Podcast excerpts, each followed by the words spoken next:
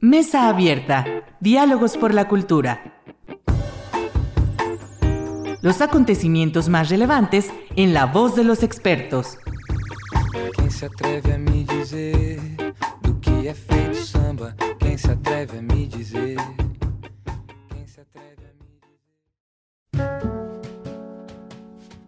¿Qué tal? Muy buenas tardes. Bienvenidos a su programa Mesa Abierta, Diálogos por la Cultura. Soy Irlanda Godina para Radio Universidad Autónoma de Aguascalientes.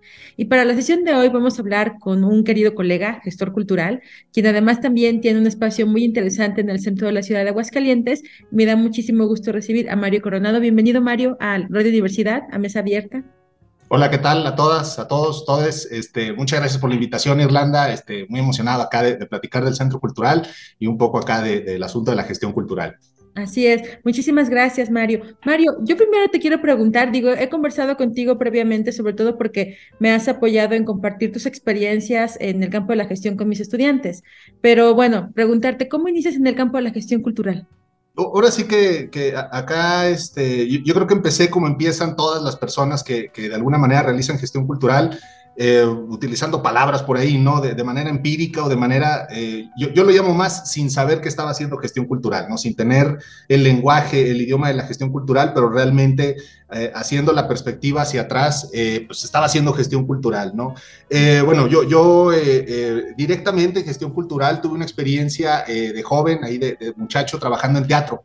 Trabajé un poco con, con ópera, eh, con la maestra Corina Mora, se llama, eh, es la Carpa Ópera Teatro. Eh, estuvimos trabajando un poco ahí, eh, un, un asunto, me invitaron por ahí a, como eh, incluirme en algunos espectáculos. Entonces empezamos ahí como sin saberlo a dirigir, escribir, producir teatro y hacer gestión cultural, ¿no? A encontrar los espacios, a trabajar con actrices, trabajando con personas del, del mundo del, de, de la, de la- del arte y la cultura, viendo a los públicos, trabajando con los públicos, eh, gestionando todo lo necesario para esto, ¿no? Entonces ahí de alguna manera ya empieza como, como este gusto. En lo particular a mí siempre me gustó más esta onda de, a pesar de que estaba ahí a veces en escena, eh, pero a veces más por necesidad que por, oye, falta un actor, no falta un personaje, pues vámonos, ¿no? Así de me aviento.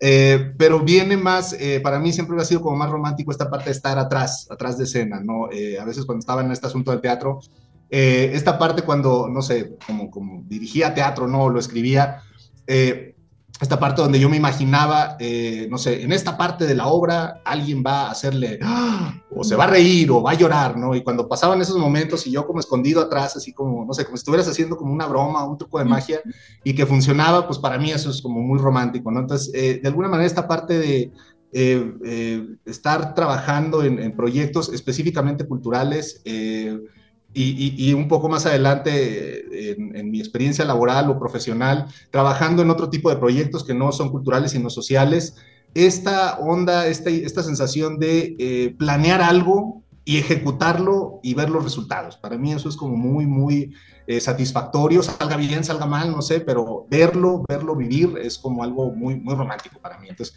un poco de ahí empiezo con el asunto de la gestión cultural y ya más adelante ya lo empiezo a ver de manera más formal, eh, pero más o menos así empiezo en este asunto de, de la gestión cultural. Eh, más atrás, ¿no? Pensando un poco más atrás. Eh, ya eventualmente después, eh, eh, hablando, no, no, sé si, si ahorita nos pasamos a la parte del centro cultural, sí. pero hablando del centro cultural, esta parte de eh, gestionar un centro cultural, ¿no? Este, sí. Que ya ha sido la experiencia más directa. Sí, sí, justo te quería preguntar, ¿cómo, cómo también nace esta idea de, de ese centro cultural que es Casa, Casa Puri? Cuéntanos un poquito, bueno, de entrada, ¿dónde está ubicado? Y justamente, bueno, ¿cómo, cómo nace la idea de crearlo? Y también qué servicios está ofreciendo como parte también de la identidad propiamente del espacio.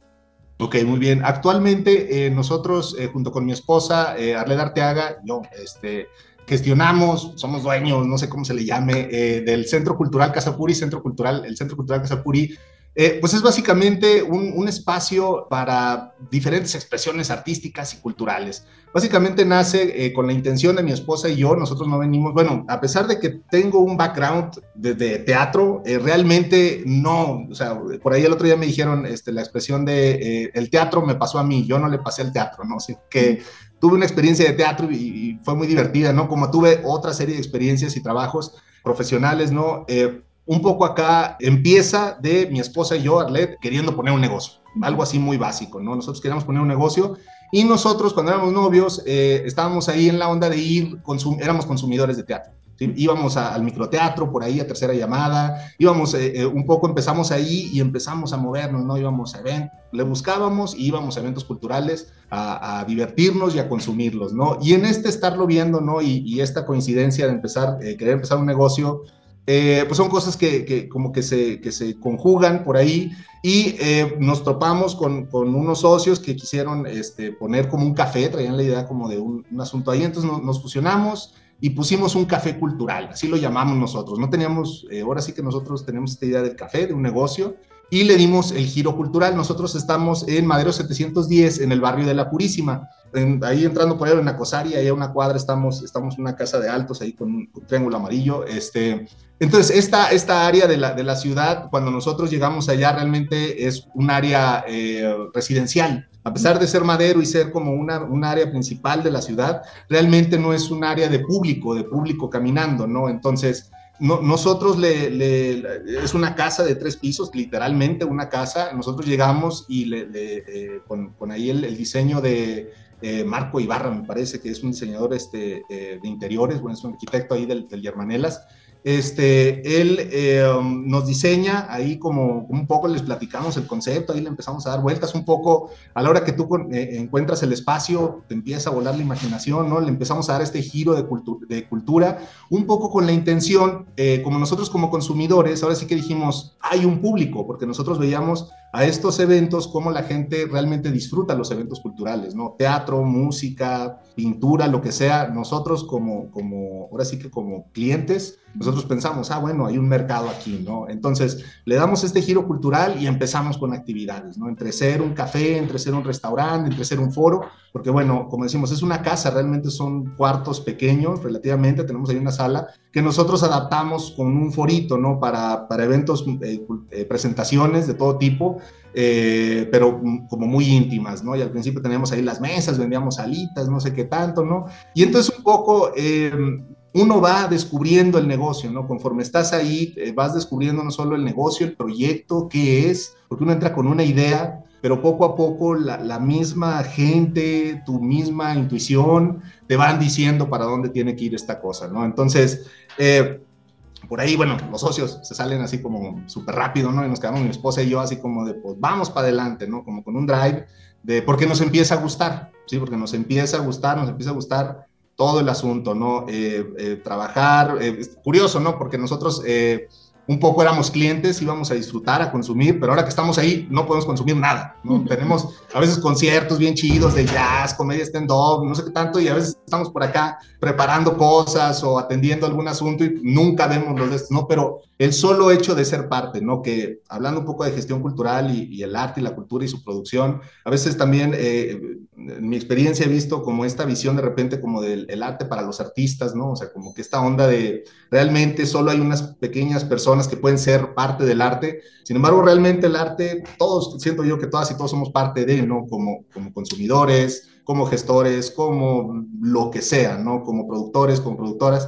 Eh, entonces, nosotros nos seguimos sintiendo parte, eh, el solo hecho de estar ahí, el solo hecho de ver a otras personas, eh, hacer esta especie de comunión, ahorita con, con todo lo digital, ¿no? O sea, que, que, sentimos que tenemos todo como muy aquí en la palma de la mano, pero a lo último siempre necesitamos esta comunión humana, de irnos a juntar, a ver un concierto, a oír unas personas decir unos chistes, a echarnos un café, una cerveza y ver eh, a alguien decir poesía, ¿no? Sí, yo siento que eso es algo, algo eh, por más que nos lo quieran quitar o decir que no lo tenemos o que no sirve, eh, siento yo que eso es parte del espíritu humano, o sea, eso es como algo que, una necesidad básica humana, o sea, es, a veces nos puedes quitar el agua, pero no nos puedes quitar las ganas de reírnos, ¿no? De disfrutar, ¿no? Entonces, un poco ha, sido como eh, un, viaje ahí como medio extraño, ¿no? De, ir empezando con este negocio, irlo eh, descubriendo. Y em, acá en la pandemia nosotros eh, hubo un momento donde cerramos el espacio por la pandemia, ¿no?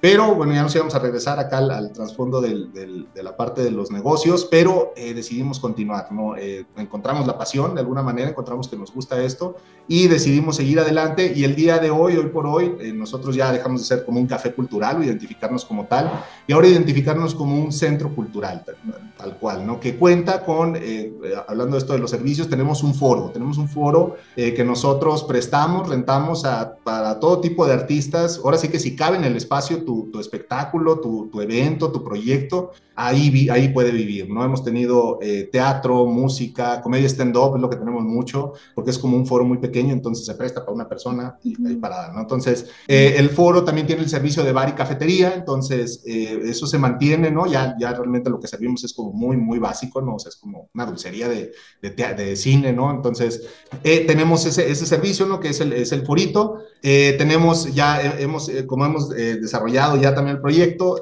tenemos lo que es un despacho de gestión cultural, cultural, una agencia de marketing y ahorita estamos eh, con el proyecto de eh, continuar, ¿no? Con el asunto este como de una terracita y un barecito, pero de alguna manera es, este negocio del arte y la cultura eh, siempre tiene que estar como muy interconectado, no puede ser una sola cosa, ¿no? Y nosotros acá teniendo más el trasfondo, no tanto como del arte o de ser artistas, sino de, disfrutarlo y, que nos guste mucho y querer hacer un negocio, pues de ahí, de ahí surge este centro cultural. Claro. Además, sabes que me llama también la atención eh, porque desde luego siempre los espacios culturales, eh, digamos que independientes, favorecen a promover una oferta cultural que muchas veces también desde las instituciones no se atiende, ¿no? Por distintas razones, quizá por presupuesto, por falta de espacios, pero creo que también a veces porque son, digamos que, eh, expresiones que, que, están quizá muy vinculadas a cierta, digamos que figura de medios de comunicación, por ejemplo, ¿no? Y lo, y lo quiero aterrizar sobre todo con el tema del stand-up porque yo conozco gente que trabaja un poco el tema de la comedia, ¿no? Y, y, en verdad que batallan para encontrar espacios dignos donde puedan justamente presentar sus trabajos, ¿no? Y entonces eso ha hecho, claro, que estén muy abocados a eh, bares en donde algunas veces la gente no los escucha, ¿no? Y que pierde también como el sentido de la comedia o el sentido profesional que ellos quieren imprimir más allá de un espacio como un bar o una cantina tal cual, ¿no? Donde yo he escuchado eso, cantinas y bares, ¿no? Y creo que el que ustedes abran, tú y Arlet abran eh, Casa Puri para una expresión cultural, que es netamente la comedia, con gente que está queriendo posicionarse y tener un lugar, me parece que destaca justamente la relevancia que tienen estos espacios. Por supuesto también, como ya decías tú, hay teatro, lectura de poesía, pero que desde otras instancias no se cubre, ¿no? Y que ustedes son una alternativa para fomentar esas expresiones y por supuesto darle cabida a un desarrollo incluso más profesional. Eh, eh, es, correcto, un poco Casapuri para nosotros eh, mucho es como de las cosas que más nos gustan, eh, que ha habido muchas primeras veces, incontables, muchísimas veces hemos escuchado a gente bajándose del escenario y decir, es la primera vez que me subo un escenario, es la primera vez que tengo una galería, es la primera vez que me animo a no sé qué, ¿no? De alguna manera, eh, este asunto de nosotros venir de la iniciativa privada, nosotros eh, preferimos imaginarnos nosotros más que como independiente, como iniciativa privada, somos ciudadanos privados que nos animamos a poner un, emprendimiento con una intención, eh, claro, social, eh, artística, cultural, esto es lo principal, ¿no? Pero también con la idea de que eh, es un negocio que funciona, ¿sí? O sea, nosotros venimos de la idea de que funciona, ¿no? De que es un negocio y, bueno, ya llevamos cinco años y, este, seguimos nosotros ahí, ahí trabajando. Pero bueno, un poco el asunto este de tener la iniciativa privada y nosotros decir, básicamente tener como una especie de curaduría, que para nosotros la curaduría siempre ha sido eh, lo que la comunidad necesite, básicamente, o sea, no, no es como de, ah, no, no pongamos eso, no, no pongamos aquello, ¿no? Obviamente discurso de odio no se acepta, ¿no? Pero realmente eh, nuestra curaduría es cero, ¿no? O sea, oye, me quiero presentar aquí, ¿qué día? Adelante, ¿no? Entonces, esto ha permitido que eh, muchas personas que no, en otros lugares, incluso lugares independientes, que, que, les llaman, este, de repente también llegan acá, ¿no? Así como de, no me quisieron en ningún lado, ¿no? Pero aquí sí, ¿no? Nosotros, pues adelante, ¿no? En el asunto de la comedia stand-up, en particular a mí, la, realidad me da mucho orgullo eh, que, que, haya una, eh, porque nosotros hemos sido, ahora sí que partícipes, lo, lo digo así como con orgullo y hemos sido testigos, más que testigos, más que partícipes, testigos, pero sí hemos sido partícipes en la creación de una comunidad de comedia stand-up en Aguascalientes. Eh, de hecho, ahorita con el despacho de gestión cultural vamos a dar un taller que se llama El negocio del stand-up, que eh, acá estamos en el, en el despacho, estamos como más enfocados a la profesionalización de las artes, que, básicamente las artes, la cultura se conviertan en, una actividad profesional o, o, remunerada. Entonces, este, de alguna manera nosotros hemos visto cómo se ha creado esta escena, desde el punto donde antes había dos o tres comediantes stand-up, a pensar que ahorita hay alrededor de 30 a 50 personas que ya se han subido a hacer comedia stand-up, ¿no? Cuando, por ejemplo, ahorita que estamos haciendo la investigación en Guadalajara, estamos hablando de 80 a 100 estamos hablando casi del, o sea, un, eh, contra la población que hay realmente acá per cápita, ahora sí que hay un montonal de comediantes stand-up y Casa Puri ha sido eh, una de las partes que ha permitido la creación de esta escena. Nosotros fuimos de los primeros que pusimos un micrófono, eh, un micrófono abierto de comedia stand-up para mujeres, pusimos un, abrimos como un, tuvimos, tenemos un micrófono abierto y entonces en uno de los micrófonos abiertos generales de poesía, música, lo que sea, eh, llegaron unas chavas y como que traían una vibra de stand-up. Yo me acerqué y les dije, oiga, ¿no quieren hacer un, micrófono abierto de puro stand-up? No, pues que sí, se emocionaron. Entonces de ahí hicimos y de ahí empezaron a salir como eh, este interés o personas que no sabían que se podía hacer comedia stand-up, empezaron a acercarse, ¿no? Y, y, es, un, es una cosa muy bonita que nosotros hemos visto crecer, como ha habido muchos más espacios que se van abriendo. Nosotros de repente también tenemos esta filosofía de eh, no decir, ay, estos artistas son de nosotros, o la comedia stand-up es de nosotros y que no haya ningún otro lado, no.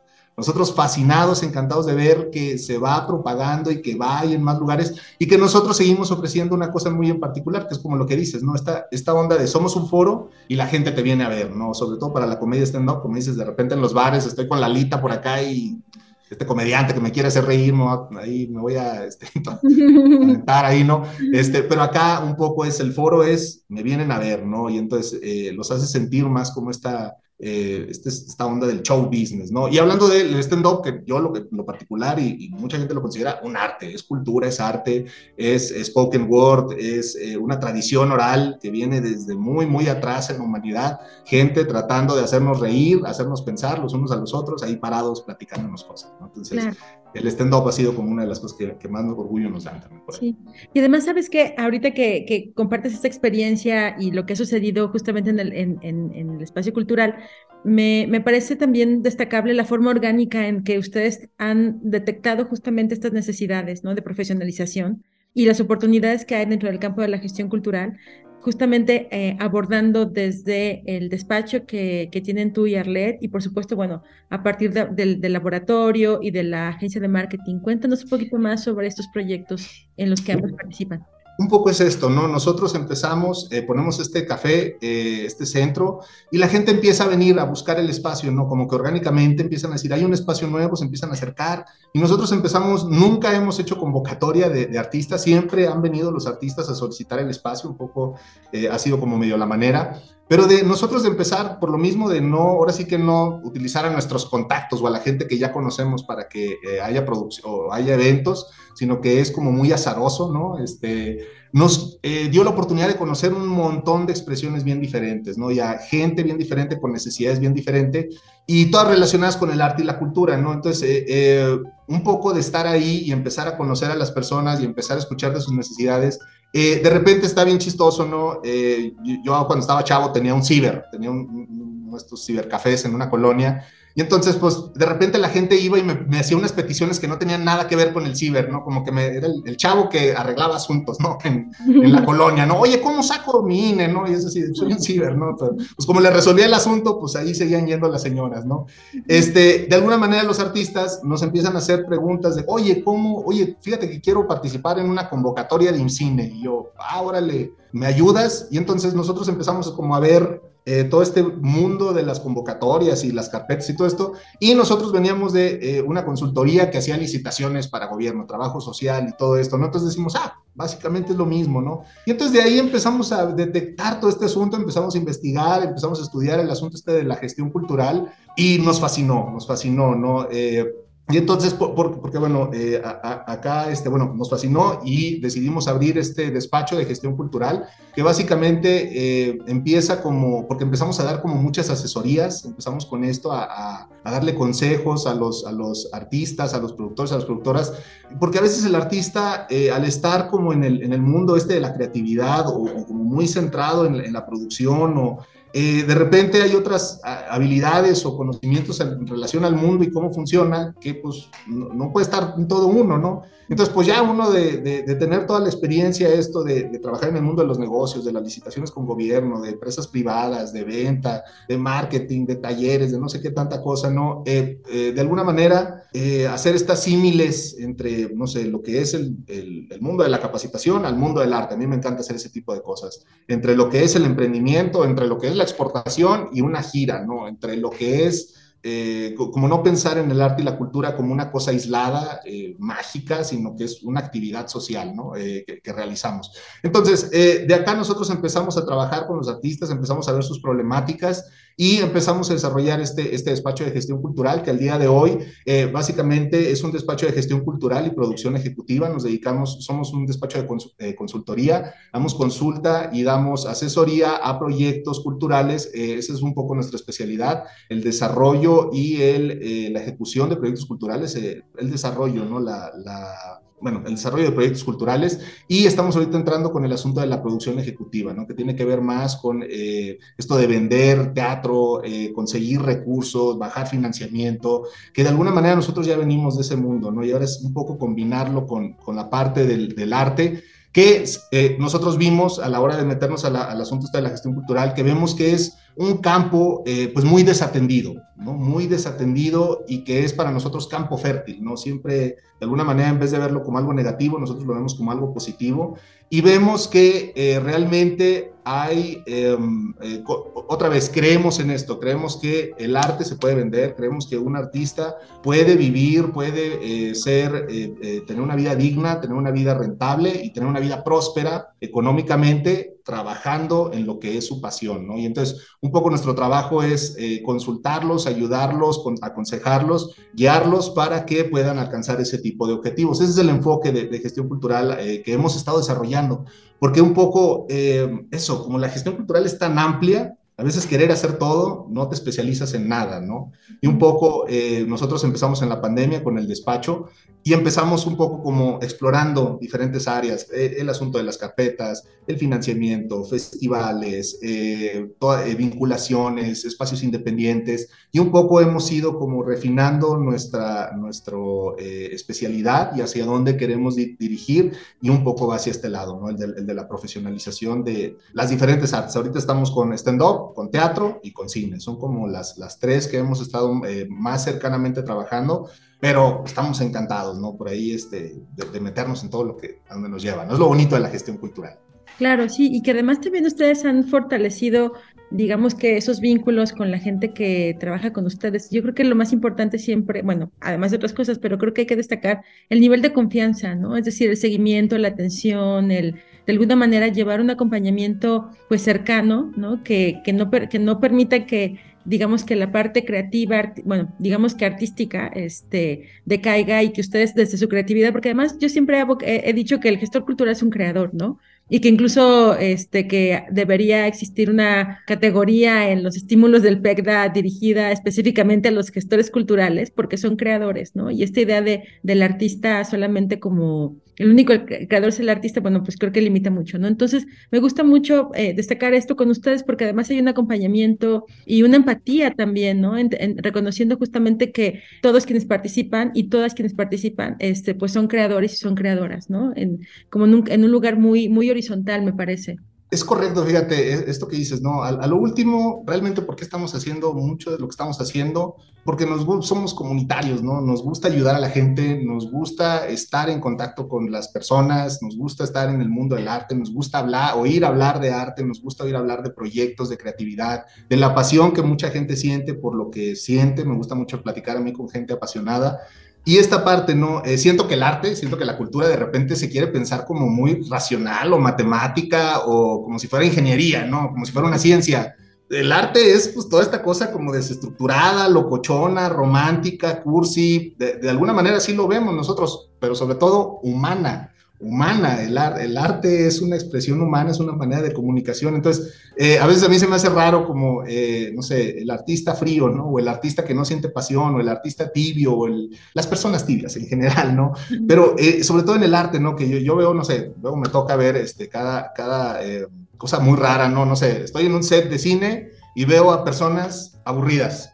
Tengo que hacer cine, ¿no? Es de, compa, estás haciendo cine, ¿no? O, ay, tengo que hacer obras de teatro. Bueno, pues te gusta o no te gusta, ¿no? O sea, de alguna manera, eh, esta, esta pasión, este, este disfrute del arte, que creo que yo eh, es una de las cosas más importantes, ¿no? El disfrute de la actividad, el disfrute del ambiente y el disfrute, el disfrute de las personas, ¿no? Para nosotros lo más satisfactorio es ver este momento, ¿no? Cuando las personas, a veces que nosotros estamos, no sé, ay, es martes, ¿no? Qué flojera. Y tú ves a un chavito, una chavita que se acaban de, subir, de bajar del escenario en un micrófono abierto y dicen, es la primera vez que me subo a un escenario para esa persona ese día es este, y tú estabas en un martes ahí como, entonces ves ese momento y como que te conectas con ese momento y dices, qué bonito, qué bonito, ¿no? Entonces, creo que, el, que estar en esto requiere empatía. Dedicarse a la gestión cultural requiere, es como una de las primeras cosas, es, es, un, es una actividad social y requiere de empatía, de sentir y conectar con otras personas, ¿no? Y es algo bien bonito.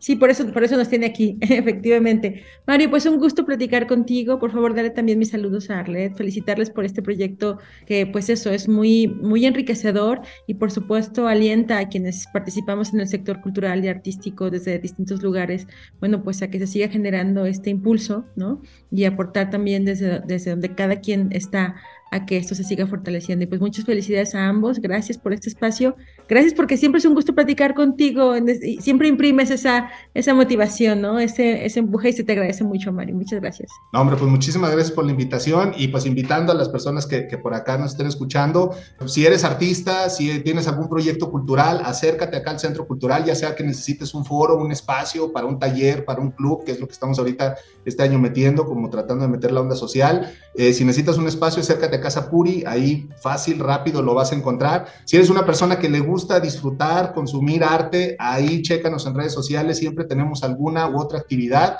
Comedia stand-up tenemos mucho eh, y pues nada, también a las personas que les gusta el asunto de la gestión cultural, acérquense. Yo siempre encantado de platicar de gestión cultural, es uno de mis, eh, hobbies y, al chido, y es chido que también es mi trabajo, ¿no? Entonces, eh, la verdad, se les invita a que se acerquen al Centro Cultural y, y que lo conozcan. Nada más recordar, redes sociales están en Facebook y están en Instagram también.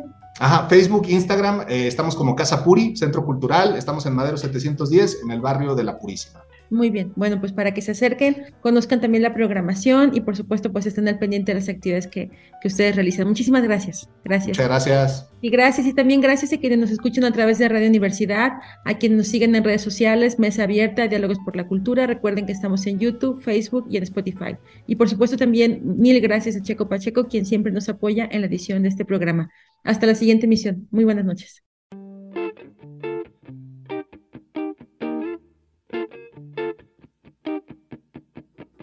Mesa Abierta. Diálogos por la Cultura. Nos escuchamos en la próxima emisión. Quem se atreve a me dizer do que é feito samba? Quem se atreve a me dizer?